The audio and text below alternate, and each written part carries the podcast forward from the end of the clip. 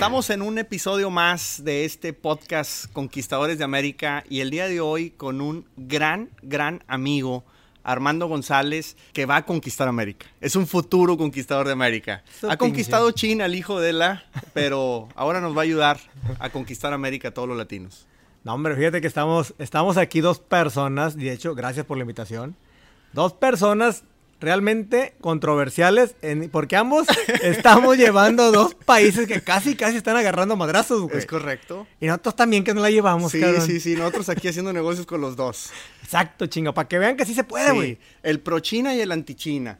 El pro-China y el anti-Estados Unidos. Ya Aquí sé. está el yin y el yang. Pero tenemos un cabrón en medio, El latino. el latino, güey. nuestros hermanos latinos, porque Armando, somos mexicanos, pero con esta globalización y sobre todo yo en estos 20 años que tengo acá cerca en Estados Unidos, se te quita lo mexicano, Ok. te vuelves latino. Nos dicen hispanos. Yo quiero seguir diciéndome que soy latino y orgullosamente, porque tengo muchos amigos, hermanos colombianos, argentinos, venezolanos, salvadoreños. Aquí aprendes todos los dialectos. No, Ya no hablamos español, hablemos dialectos. O sea, Y- avientas un güey con que No, coño no, no, y todo de- así, o de sea, ya todo de... se te sale. El- Sí, su eh, pinche madre. Aprendes todas las malas palabras de todas Eh, las pues, no hablamos de idioma, Sí, güey, pero hablamos de las pinches malas palabras, ¿no? Mira, yo recuerdo mucho una anécdota cuando llegué. eh, teníamos un, o tenemos, un centro de servicio para camiones. Teníamos, parecíamos chiste, un mecánico guatemalteco, un salvadoreño, el otro era mexicano. Entonces a uno de ellos le dije, por favor, me revise ese camión, el cliente se está quejando. Y viene y me dice, está bien fácil, lo único que hay que hacer es socar las alañas. Ah, Excuse me. a la madre. Excuse me. Ajá. ¿Y Sí, qué? sí, sí, que hay que socar las alañas. Le dije, ¿sabes qué? Vamos a verlo en el camión. No le quise decir que no, No entendía sé. nada. Le dije, yo tengo dudas, vamos a verlo. Y ya me lo enseñó. Bueno, socar para muchos centroamericanos es apretar o ajustar. Y, y lañas o alañas son abrazaderas. A la madre, güey. Entonces, a esa misma palabra, uno le dicen grapas, otro le dicen grampas. eh, entonces hay de todo, ¿no? Entonces, te adaptas. Pero entonces lo que yo te decía, te vuelve latino. Y eso tenemos en común. Oye, Edmundo, yo creo que hay mucha gente que vive aquí en Estados Unidos, o incluso que es latino y se vino, migró, por la buena o por la mala, pero se vino. Y hay mucha gente también que se quiere venir. Aquí hay algo que se llama el sueño americano, que lo hemos escuchado duró casi, no sé, bueno, yo desde que nací, Desde que nacimos. nacimos, viene en el sueño, de famoso sueño americano. Sí. Obviamente la- los tiempos vienen cambiando. El- la apertura a los mercados internacionales obviamente hace que ya no sea lo que era, a lo mejor era antes o no lo sé. Sí. Pero yo creo que hay mucha gente que quiere venirse. Hay mucha gente todavía que, que- que aspira a esa parte, sobre todo la gente que no encuentra oportunidades en su propio país. Hablando de latinos para no enfocarme nada más en México, ¿no? Que está cansado de la corrupción, del gobierno, de los problemas, de la inseguridad, etcétera, que lamentablemente no es exclusivo de México, eso viene en toda Latinoamérica, ¿no? No, me queda claro, pero de verdad, yo veo que, que la gente dice, me voy, me voy, me voy al norte, ¿no? Porque así es la famosa. Sí. O sea, me voy al norte, güey. Este, allá me va a ver con madre. A ver, güey. ¿Qué tan cierto es? Vamos a romper paradigmas. Exacto, porque ah, ah, yo creo que vamos a meternos donde, donde hay que meterse, güey. Porque Sí. la, la gente quiere venirse, la gente quiere venir acá. Pero, a ver, ¿cuál es la realidad? A ver, primero vamos a decir, estamos en Chicago. Sí. Estamos aquí al lado del Riverwalk de Chicago, una zona hermosísima. Banderitas y todo. No, claro, para que se vea de dónde estamos. De entrada yo te voy a decir una cosa. El sueño americano. No sé si es lo que yo quiero buscar, porque de entrada me parece que ahora ese sueño es muy individualista, muy consumista, muy del yo y no del nosotros. Ok. Yo quisiera proponer, y alguna vez escuché a una persona que lo he mencionado muchísimas veces, yo admiro muchísimo, un mercadólogo muy, muy, muy experimentado de Monterrey, que se llama Horacio Marchán. Él decía, México no tiene sueño, no tenemos un sueño mexicano, ¿por qué no crear uno?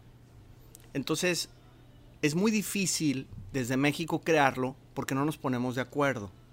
Sin embargo, yo veo una gran oportunidad en crear ese sueño mexicano o ya un sueño latinoamericano desde aquí, desde Estados Unidos. Porque habemos muchos latinos que generamos una cantidad importante de dinero. Ahora, hay que decir un tema bien importante, que la vida es muchísimo más cara acá. Sí se gana muchísimo, Pero si lo conviertes a tu moneda y, y piensas que así te va a ir, estás mal, porque Correcto. igual vas a gastar. Entonces tenemos que ser muy, muy administrados, muy eficientes en lo que hacemos, en qué invertimos nuestro tiempo, nuestro dinero. Pero yo te voy a decir una cosa, Armando, y lo he platicado con mucha gente, hemos llegado a la misma conclusión. Aquí se trabaja muchísimo más que en nuestros países. Me Muchísimo claro. más. Me Muchísimo claro. más. Sí te rinde, te ganas más dinero, sí, pero trabajas más. Entonces, no se disfruta igual. Fíjate, dices algo, algo importante porque yo vengo de un pueblo donde es muy internacional ese pueblo, es muy internacional. Se llama Cihuatlán, obviamente ya sabes dónde está. Sí, o- sí, todo el mundo lo conoce, lo ubica. toda la luego, gente de aquí me habla de Sí, ella. justo. bueno, pues obviamente es un pueblo donde la- mucha gente está pensando en venirse para acá. Porque obviamente o trabajas en la presidencia municipal o eres maestro, güey, o trabajas en el campo. Lo cual, pues, obviamente, pues no hay mucha área de oportunidad que No. digas, wow, qué chingón. Entonces yo, cre yo voy creciendo ahí y me doy cuenta que todo el mundo quiere emigrar, güey. Quiere irse, quiere irse, quiere irse, quiere irse, güey. Pero también me doy cuenta que la raza, güey, allá huevonean. Sí. A ver, güey, trabajan mediodía, una pinche caguama en la esquina, güey, chupando a toda madre. Se vienen acá, güey, como tú quieras, de mojarritas o, o cruzan bien o mal, como sea. Llegan, güey, se meten la santa chinga de su sí. vida. Y más si el patrón es gringo. Exacto. Nos encanta que nos tenga con un látigo un gringo. Güey, ¿tú crees que esa persona que viene y aquí se parte la madre? ¿Qué pasaría si se la partiera allá en su país, güey? Con los recursos que tenemos. Exacto. Es increíble. Pero sí, el medio ambiente o la cultura que tenemos es de huevonear más, definitivamente. Entonces, acá en Estados Unidos llegas, el patrón es gringo, no, es bien estricto el vato. Y, y allá no era estricto aquel. Pues a lo mejor sí, pero me vale porque ah, hacen como que me en pagan. chambilla, Sí, madre. entonces, acá definitivamente se trabaja más, somos más responsables. Yo recuerdo mucho de niño, Armando, siempre venía a Houston de vacaciones, no porque fuéramos ricos, al contrario, era lo más barato que podíamos acceder, porque teníamos la mitad de nuestra familia siempre acá, siempre hay primos, tíos, etcétera, que precisamente se vinieron. La mitad de mi familia es de Monterrey, del centro de Monterrey, pero la otra mitad es de una zona rural que se llama Cadereyta Jiménez Nuevo León. Y entonces muchísima familia la, la tenemos acá, desde varias generaciones. Entonces siempre veníamos a visitar porque no gastabas hotel, porque era barata la comida. Y, y entonces yo recuerdo mucho, cruzabas la frontera y tus papás te decían, aquí no tiren basura. Ah, cabrón, ¿y por qué en México sí? Pero eso no es- ahí yo, ahora Sí, de sí, viejo, sí. ahí resumo nuestra cultura. México se le ve la jodida. Y Estados Unidos no, cuídalo. Porque acá sí hay leyes, porque acá sí te la hacen cumplir. Es que acá sí te multan. Ujú. Acá no hay mocha al policía. Justo. Entonces ese tipo de cosas, y nos adaptamos bien rápido. No es que no podamos hacerlo. Nos adaptamos bien rápido a ese tipo de cosas y tratamos de no fallar. Más porque sabemos que somos extranjeros. Y cualquier errorcito te da una patada y te devuelves. No, me queda claro. O sea, yo creo que se, se vive y se pinta algo. ¿Sabes qué es lo que pasa? Y me di cuenta yo. Es que el sueño americano está pintado de un color rosa. Donde todo el mundo cree que es muy bonito. Te voy a decir por qué. Si viene alguien a trabajar a Estados Unidos, güey. Se chinga un año. Ahorra lo más que puede, güey. Lo más que puede. Al año, güey, va a su pueblo, güey. Se pone la peda de su vida, mariachis, toda la- una semana, güey, así de...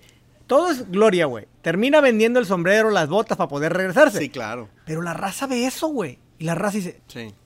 Yo quiero eso. No, la clásica es comprar la camionetona, la Ah, trocona. sí, la trocona. La trocona mamalona para llegar a presumirla al rancho. Aunque acá vivas en un cuchitril, ¿verdad? En Estados Unidos y esté jodidísimo.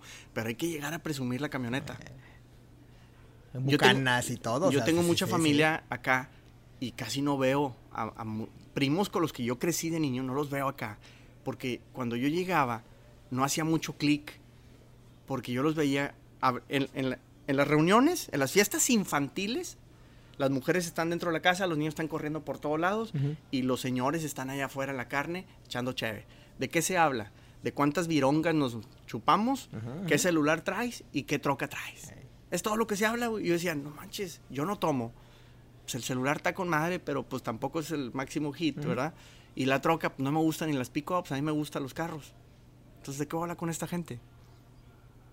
Está cabrón, güey. Fíjate, y es todo, es, es todo un tema porque es el famoso, el famoso sueño americano, ¿no? Que todo el mundo quiere, que todo el mundo Sí. lo hace. pero bueno, más allá de- del- del sueño americano de las, de las demás personas, que cada quien obviamente lo va armando en su propia cabeza, cada quien compra una historia que alguien le cuenta y dice, güey, me voy a ir allá con madre.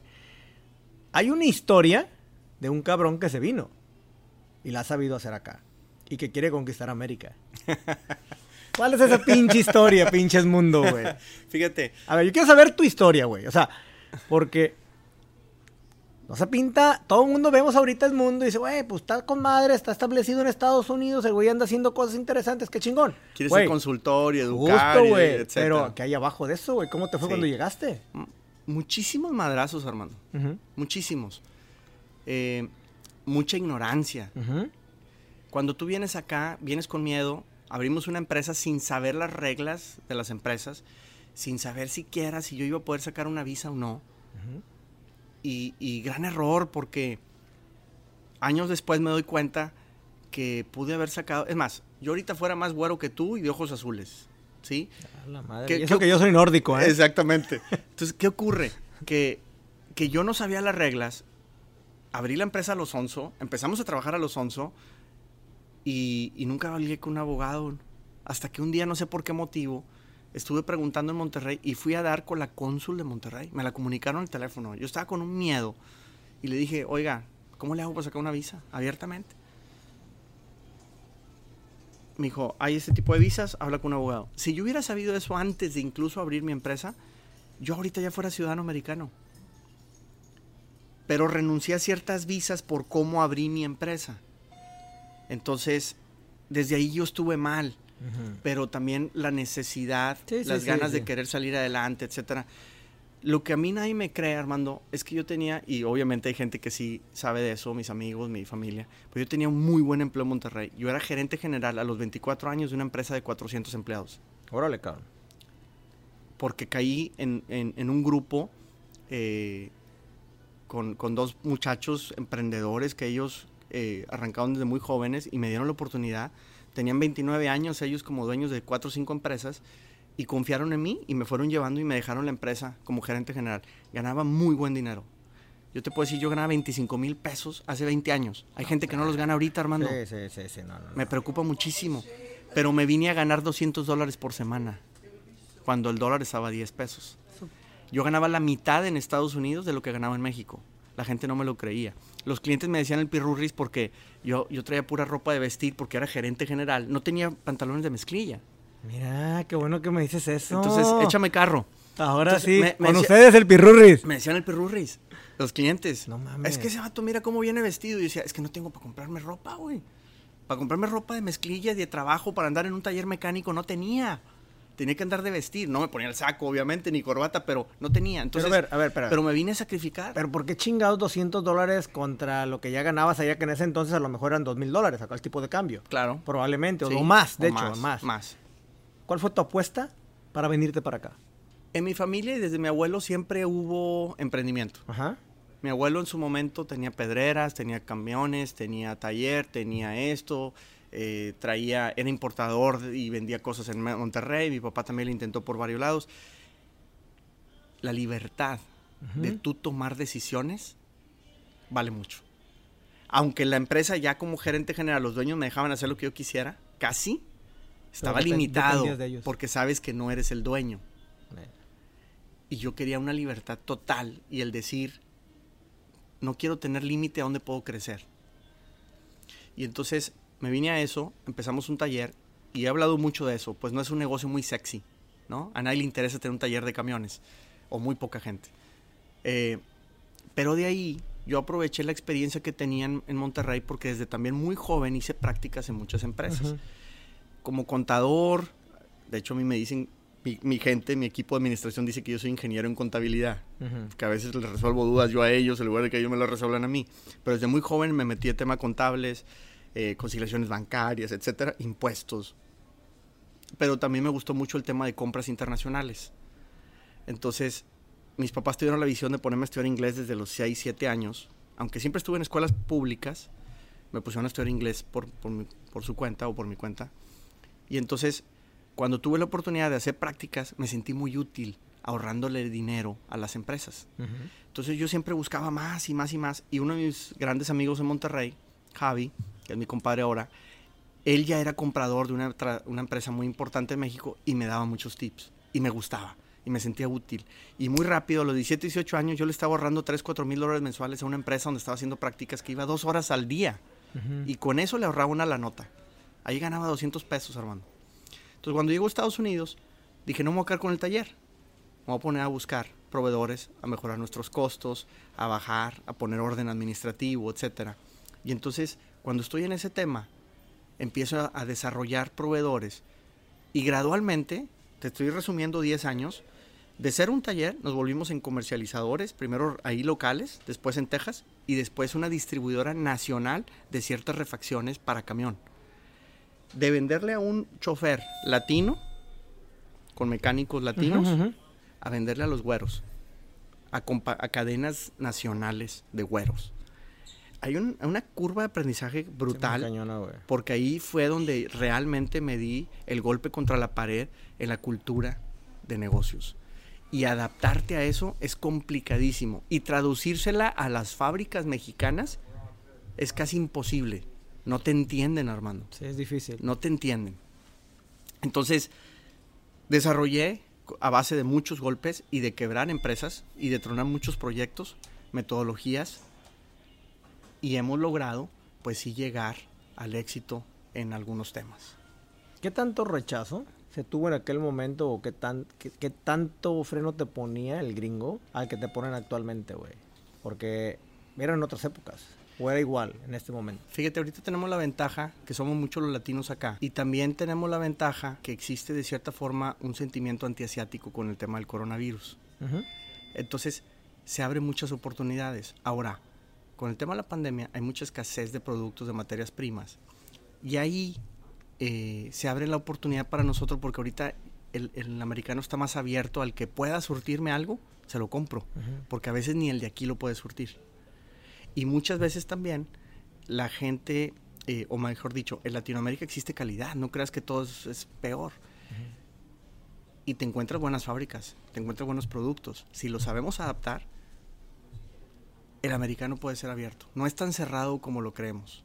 Porque hemos hablado, yo creo que el tema de racismo, anteriormente Estados Unidos todavía lo tenía mucho más marcado. El hecho de decir, oye, yo soy diferente, era más marcado. No sé, ahora obviamente yo, yo, no vivo, yo vengo de paseo siempre a este país, pero no sé realmente cómo lo perciba tú como mexicano o la gente que es latina. ¿Sí nos hacen menos o ya nos ven a la altura? No, yo creo que sí nos, nos siguen haciendo menos, pero también nos hemos ganado gradualmente el respeto.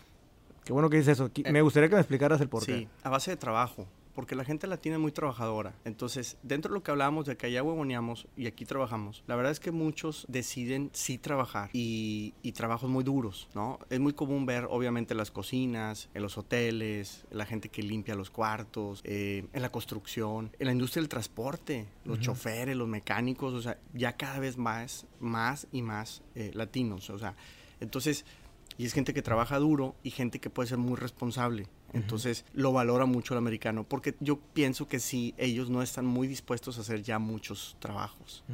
Sí trabaja duro también el americano tradicional, pero, pero nos hemos ganado el respeto en ese aspecto.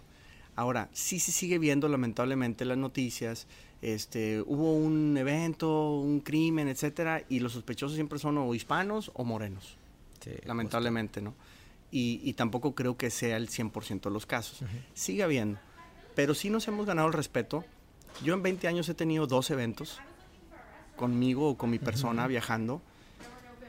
Un poco discriminando más que a mí al producto. Ok. Viene de México y México no tiene marca. Nos gusta o no nos guste, México no tiene marca. La única marca puede ser turística o, de la borrachera que nos vamos a poner si nos cruzamos a Tijuana. Sí, del desorden. Pero para vacacionar o disfrutar. Pero productos no tiene marca. Yo creo que casi, casi la única excepción, y han hecho un trabajo excepcional, es la asociación de aguacate, ¿no? el, el, Avocados from Mexico. Eso sí pega durísimo acá. Eh, pero de ahí en fuera, yo creo que la mayor parte de las cosas no tiene marca. Entonces venir acá a una expo, y es un error que cometen muchos los fabricantes, y, yo se los decía con, con, ejemplos, alguna vez que estaba con una fábrica mexicana, estábamos en, en Alemania, el mexicano exitoso le gusta mucho poner su bandera y soy mexicano. yo le decía, es que no haga eso, nos afecta. No, pero ¿cómo? Es que yo quiero demostrar y convencer al gringo. sí, pero es muy difícil de convencer. Entonces, mejor comenzámoslo con calidad, con servicio, con una atención, siendo profesionales. Y de ahí vemos, ahora sí, si le decimos, si es necesario decirle que es mexicano, ¿no? Finalmente lo que queremos es dinero, es verdes, ¿no? Y en una expo le decía, a ver, ingeniero, ¿usted le compraría los de enfrente? Estaba el pabellón chino. No, pues no, la calidad es mala. ¿Y quién dijo que es mala la calidad en China? Esa es su opinión. Puede haber buenas y cosas malas, pero de entrada, pues no tienen, ellos no tienen marca tampoco. O sea, tienen el tema del precio, que se van a ser baratos, pero nunca pensamos en calidad en China. En cambio, si fueran alemanes, piensas en calidad inmediatamente.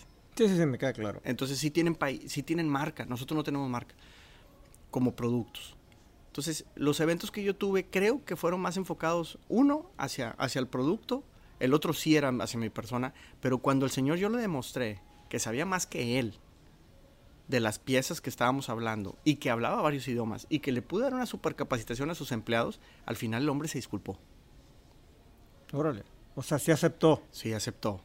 O sea, que se había equivocado gravemente. Yo le contesté muy sarcásticamente. O sea, que alguien llegue y le digas, buen día, ¿cómo está? En inglés, ¿no? Y me diga, no, no quiero que me saludes, quiero que me enseñes tu green card. Para mí fue muy ofensivo. Wow, neta, güey. Entonces yo le dije, no, no tengo, señor. ¿Cómo que no tienes? ¿No? ¿Y cómo le haces? Pues tengo un coyote buenísimo. Me cruza cada vez que yo quiera. Es más, me da precio. Y si usted necesita mecánicos, se los traigo. El señor no se puso rojo. Era el arco iris completo. O sea, era, un gringo de dos metros y cacho grandísimo que me pudo haber matado un golpe, yo creo. Pero el señor empezó a los colores, el arco iris. Dije, si quieres jugar al inteligente, pues yo también puedo, ¿no? Entonces le contesté mal, no debí haberle contestado eso, pero yo también me molesté. Después me llevaron de ahí, di una capacitación, etcétera. Al final se disculpó. Dijo, no, discúlpame, eres una persona muy preparada, más que yo. Soy un viejo ignorante, este, no hablo español, eso me molesta. Eh, bueno, no son mis broncas, ¿no? Le acepté la disculpa y vámonos, ¿no? No hice negocio con él, dije, no me interesa trabajar con alguien así. pero, pero son muy pocos los eventos. Yo pienso que son muy pocos ya los eventos. Son cada vez menos. Fíjate, Se magnifican mucho por las noticias porque quieren el amarillismo. Es correcto. Pero en el día a día es como México. México lo ves afuera y, México es narco por todos lados. Es correcto. Y pues cuando no es así, pero bueno, es lo que vende, es lo que magnifica, ¿no? Pero tocaste un tema muy importante, güey. Me, quiero meter ese tema porque dijiste, México no tiene una marca. ¿Va? O sea, no hay marcas tan representativas. ¿Y sabes qué es lo curioso?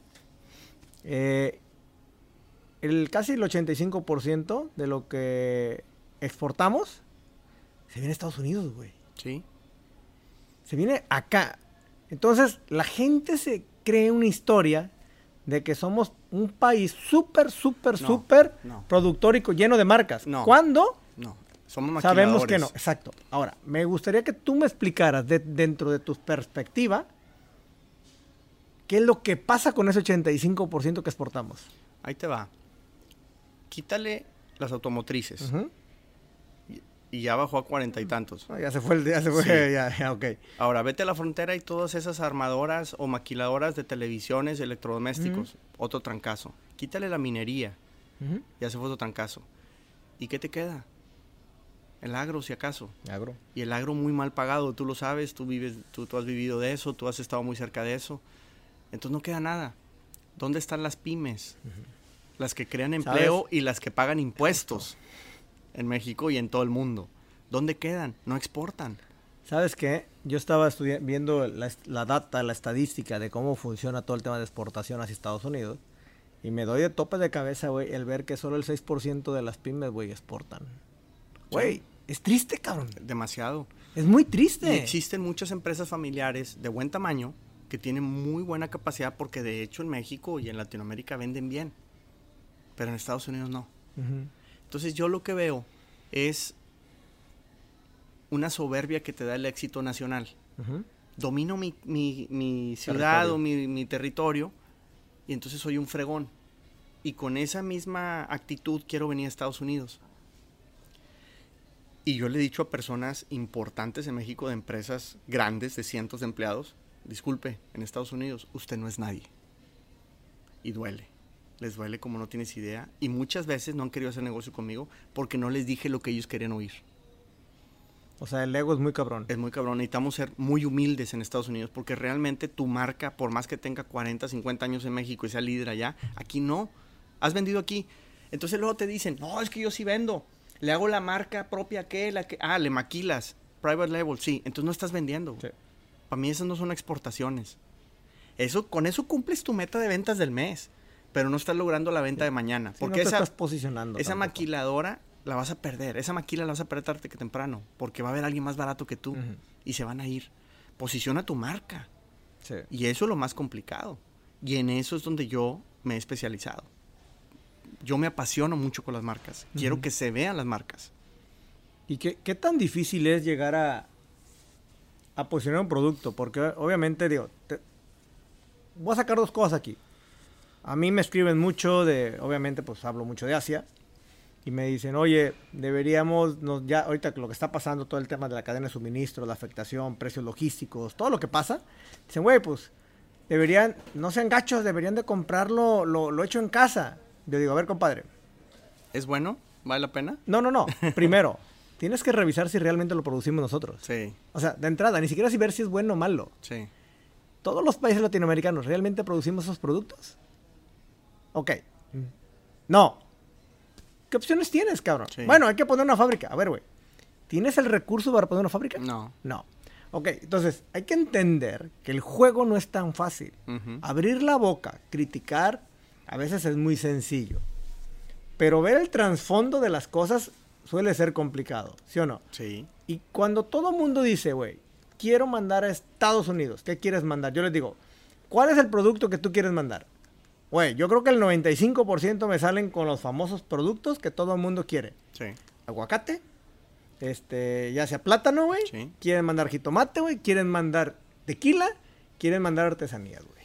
Fíjate, un, un- un amigo que tenemos en común, no voy a decir el nombre, me decía en estos días, oye, este, ¿cómo ves el mandar eh, tal fruta? Para que no sepa que estoy hablando de él. Y le decía yo, ok, ¿y por qué no la fruta ya picada con chile y limón? Justo. Porque eso sí no hay. Eso sí nunca lo he Ujú. visto. He visto nomás el- la pieza completa. Ajá. Pero, y, y ahora, no, tampoco creo que se venda mucho. Pero si la prepararas ya toda completa y le das un poquito más de valor agregado y una marca. Ay, caray, creo que tienes razón. Hay muchas cosas que se pueden hacer. Fíjate, yo creo que no estamos acostumbrados a, a irnos a un tema del subproducto del producto. O sea, queremos mandar, ah, lo cor- así como lo corté del árbol, güey, ¿para qué le meto un proceso, güey? Lo mando como debe de ser. Y yo creo que ahí tenemos un problema muy fuerte, creo, en la, la parte de, de Latinoamérica. Y quiero enfocar mucho en México porque, a ver, güey, tenemos más de 3.200 kilómetros para poder cruzar hacia Estados Unidos. Chingo de aduanas. Y le seguimos apostando al producto primario, güey. ¿sí? Tal y como sale, quiero mandarlo. A mí me preocupa mucho el ser diferente. Ujú. Y pienso que la mayoría de nosotros en Latinoamérica no buscamos diferenciación. Queremos vender lo mismo, como tú dices. Ujú. Ok, ¿quieres vender aguacate? Está bien. Hazle de una manera diferente al menos. Bien. Si no le vas a cambiar el producto, trata de hacerlo de una manera diferente. Y la gente dice, pues dime cuál. Pues si yo supiera todas las diferencias de todos los pues productos, también, no estuviéramos aquí haciendo podcast, ¿no? Man, si estuviéramos aquí, de- su madre es pinche avión privado, güey. Ahorita no sé para dónde chingados. Entonces ahí es donde tenemos que sacar toda la creatividad latinoamericana. ¿Tú crees que a los latinos nos afecte mucho el hecho de tener un sistema educativo diferente? ¿O es completamente un tema cultural? Esta está buena, mundo. Fíjate, he leído eh, libros de historia de. México desde la conquista, Conquista. etcétera. Muchos de nuestros problemas vienen desde allá. Traemos bien arraigados ciertos temas desde allá. Pero si los hacemos conscientes, pues deberíamos de luchar por romper con esas cadenas, ¿no? Digo, hay excepciones, me queda claro. Sí. Yo creo que tanto tú como yo somos excepciones. Si no, no estuviéramos aquí en un podcast en Chicago, que ni es tu ciudad, ni es la mía. Es correcto. Pero estamos en una ciudad completamente diferente echando desmadre. A punto de ser corridos del hotel. Justamente. Pero bueno, Pero bueno, seguimos. aquí andamos. Entonces, somos diferentes porque fuimos rebeldes, nos salimos de la caja y buscamos algo diferente. Totalmente. Pero no porque realmente tengamos un sistema que nos llevara hacia eso, como aquí el gringo. El gringo tiene un sistema donde lo hacen a lo mejor pensar diferente, salir con una iniciativa diferente, como los alemanes, como todos aquellos donde Sí. su educación es diferente, ¿no?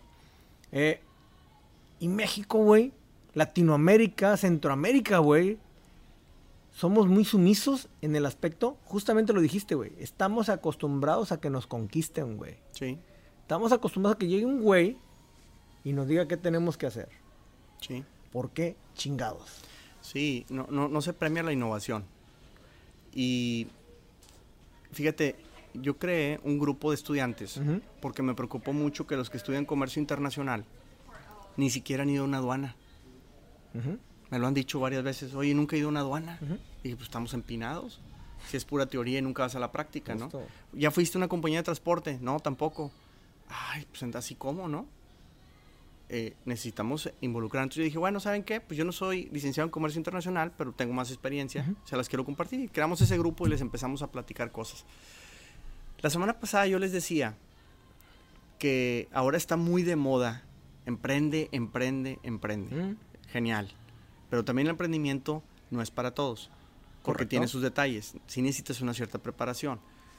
Pero el otro tema es que nos estamos enfocando demasiado al emprendimiento allá afuera. Pero también es cierto que puedes emprender en el empleo que tú tengas. Correcto. Mira, yo como jefe, como gerente, como dueño, sueño con que la gente que trabaja conmigo venga y me diga, te propongo esto nuevo. Sí, los te famosos propongo". intrapreneur. Exactamente. Y no hay. No. Porque muchas veces estamos con nuestras ideas de, pues me pagan bien poquito, yo no le voy a dar a esta empresa más. Y si le das, a ver si te paga más. Y si le das, a ver si te invitan de socio. Porque me ha pasado. Por eso me hice gerente a los 24 años de una empresa tan grande. Porque yo iba sábados y domingos a trabajar y nadie me decía que fuera. Salía de mí mismo. No, me quedaba tarde. Acabas de tocar un puntazazazo bien cabrón, güey. La verdad que es, para mí es todo un tema.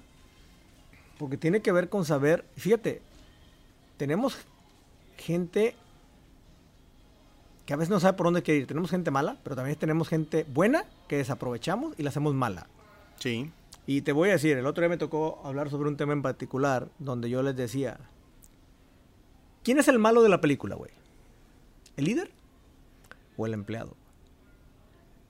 Y es, y es, es- y es un gran tema, güey. Sí. Es sí. un gran tema porque puedes tener muy buenos empleados. Si tienes un mal, libre, y, mal líder, y le dan Sí. su madre a los empleados, güey. Totalmente. Porque no sabe sacar lo mejor de la gente que tiene. Lo vi. No Lo vi. sacar cuando realmente tienes gente tan valiosa, güey. Y es algo donde la gente creo que hoy día viene y se queja y se queja y se queja, güey, tengo gente muy mala y vuelve a contratar y mala, vuelve a- mala. Todo el mundo se le va. Güey, sorry. A, a lo mejor eres tú. Justo, güey. Justo, güey. Y la, la raza se sigue vendiendo la historia, güey. No, pinche gente no sirve, güey, pinche. No. No mamen. No. Cuando el que no sirve, Eres probablemente es el líder, güey. El cabrón que está acarreando a todas las ovejas, güey, para llevarlas a pastear. Güey, no mames, no las estás llevando. A mí, yo una vez vi un programa de televisión que hablaba de eso precisamente y, y el comentarista dijo una frase. Dijo, es que cuando un empleado renuncia, lo que está haciendo es despidiéndote a ti como jefe. Él no te puede correr de la empresa Ah, porque eres el dueño. Me gusta, me gusta- me gusta esa analogía, güey. No, no, dice, es que no te puede correr como porque tú eres el dueño. Claro, güey. Pero él te está despidiendo a ti, güey. Entonces realmente el que está mal eres tú. Y cuando hay varios que están renunciando, significa que todos te están despidiendo a ti. Un reflejo. Ah, se me metió a la cabeza Sí, eso. sí, Dije, sí. qué grueso.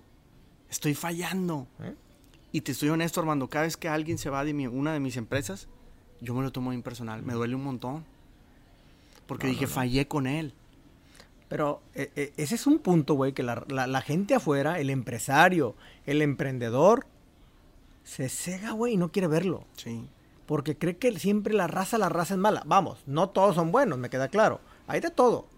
Pero si hay mucha raza muy buena, güey, que no ha sido bien aprovechada Sí. y que realmente pudo haber hecho un buen cambio o pudo haber trascendido dentro de un negocio Sí. y no somos buenos a veces para detectarlo.